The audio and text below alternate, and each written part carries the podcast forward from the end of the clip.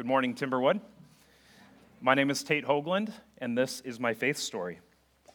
Consider it pure joy, my brothers and sisters, whenever you endure trials of many kinds, for you know that the testing of your faith produces perseverance. Perseverance must finish its work within you, that you may be complete and mature, not lacking in anything. These verses from James chapter 1, verses 2 through 4, capture the essence about what my faith has been and become challenges, trials, pushing through with the help of an all powerful and unshakable God in order to become who He wants me to be. I first discovered these verses when I was in high school, going through several significant trials. They became words of reassurance during a period in my life when nothing felt solid. However, the scope of their full meaning and power wouldn't become apparent to me until adulthood. Let me explain. I was fortunate enough to have faith in Jesus modeled to me from the moment I was born by my mom, my dad, and later on my stepmother and stepfather. And although my mom and dad divorced when I was only three and fought very publicly, the centrality of a relationship with Jesus, the importance of practicing faith through prayer, going to church, praising, and studying the word was ever present. Looking back, the words of James were echoing in my life. Consider it pure joy when you endure trials of many kinds. Even though faith in Jesus was modeled to me, the realness of his love, forgiveness, his atoning death on the cross, the realness of his purpose for my life wouldn't become apparent until I was 12 at summer camp. My life changed forever that week during salvation night in chapel. I prayed a simple prayer Jesus, this is my life. If you can do anything with it, it's yours. At, the, at that moment, I didn't feel any different, and, but looking back almost 23 years now, that was a pivotal moment that God used in that chapel to change my life and eternity forever. Going home from that week of camp was hard, really hard. I didn't want to leave for many reasons. Number one, I felt God's presence, even though at the age of 12, I wouldn't have had the words to describe it as such. Number two, my parents fought constantly. And number three, growing up in St. Paul, Minnesota, I didn't exactly attend the safest schools or walk the safest streets.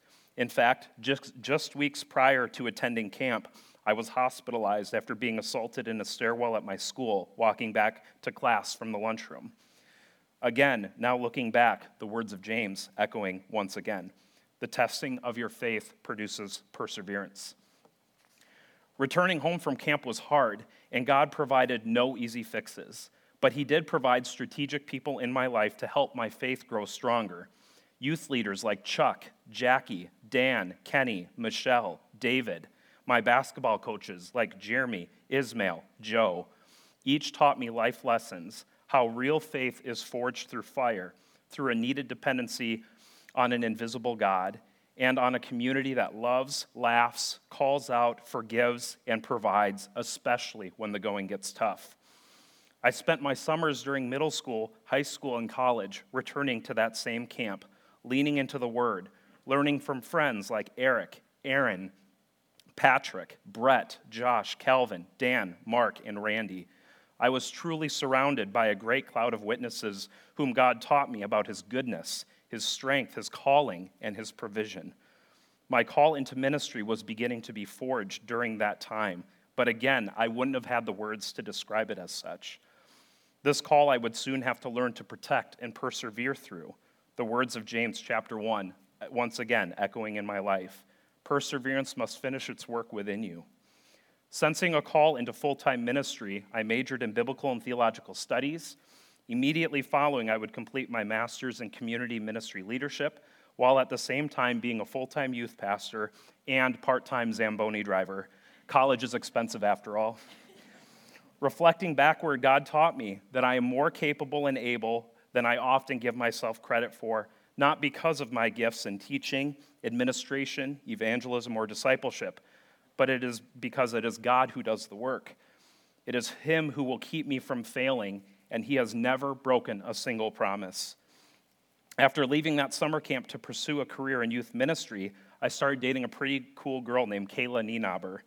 We dated long distance until we married in May 2011. God has used Kayla in my life in more ways than I can give credit for. She has the spiritual gift of knowing exactly what I need to hear, but only at the times that I don't want to hear it. yeah, that's probably a me problem. Yet another echo of James chapter 1. Perseverance must finish its work within you that you may be complete and mature, not lacking in anything. In 2014, I received an unexpected phone call from an old friend. This old friend was James Rock, the new director at Trout Lake Camps, the same summer camp where I surrendered my life to Jesus the same camp where I found my call into ministry, and the same summer camp where I was now bringing my youth group to camps, conferences, and retreats.